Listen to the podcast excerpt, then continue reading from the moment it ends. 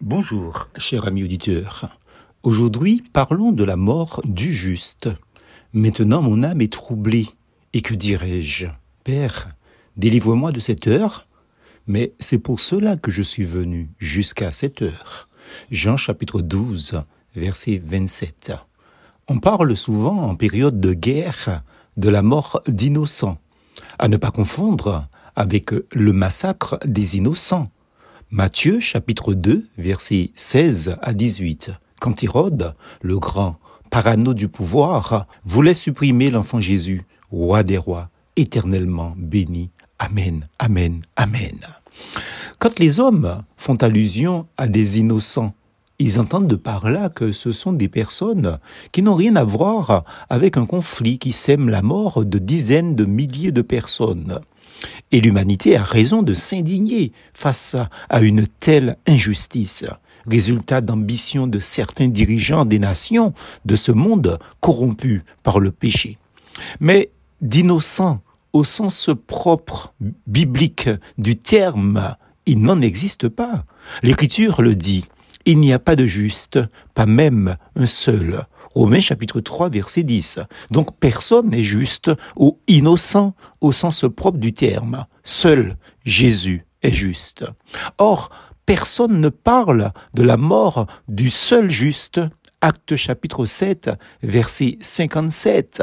C'est la Bible qui le dit de Jésus-Christ. Il est le seul juste. Comme disait Bossuet, il n'y a rien de plus beau dans l'univers que Jésus-Christ. Il n'y a rien de plus grand que Jésus-Christ, que son sacrifice. Le prophète Isaïe écrivait dans le chapitre 53 de son livre, Ce sont nos souffrances qu'il a portées, c'est de nos douleurs qu'il s'est chargé. Il ajoute plus loin, il a plu à Dieu de le briser par la souffrance. Ésaïe chapitre 53, versets 4 et 10. Cela nous dépasse, certes, les desseins de Dieu sont bien trop grands pour que nous puissions les saisir.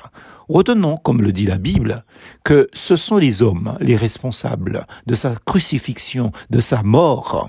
Il fallait que le Christ souffre ces choses et qu'il entre dans sa gloire, dira Jésus à ses disciples. Luc chapitre 24, verset 26.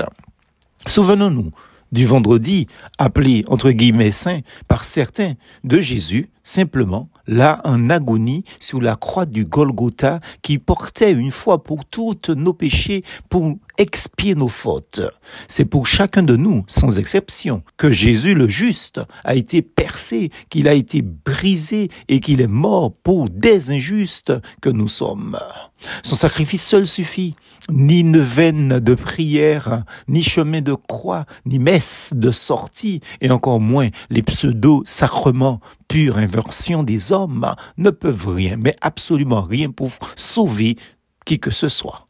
Comme le dit le psalmiste, y a-t-il un homme qui puisse vivre et ne pas voir la mort, qui puisse sauver son âme du séjour des morts? Psaume 84, verset 48. La réponse est claire personne. Seule la mort du juste est ce qui s'est fait de meilleur pour nous sauver, nous pécheurs. Resterions-nous insensibles à une telle souffrance? Aurions-nous oublié qui s'est volontairement offerte en sacrifice pour que nous puissions être sauvés? Pourrait-il y avoir amour plus grand? Comme dit la Bible, il n'y a pas de plus grand amour que de donner sa vie pour ses amis. C'est Christ qui le disait, Jean chapitre 15 au verset 13. Plus force en Jésus.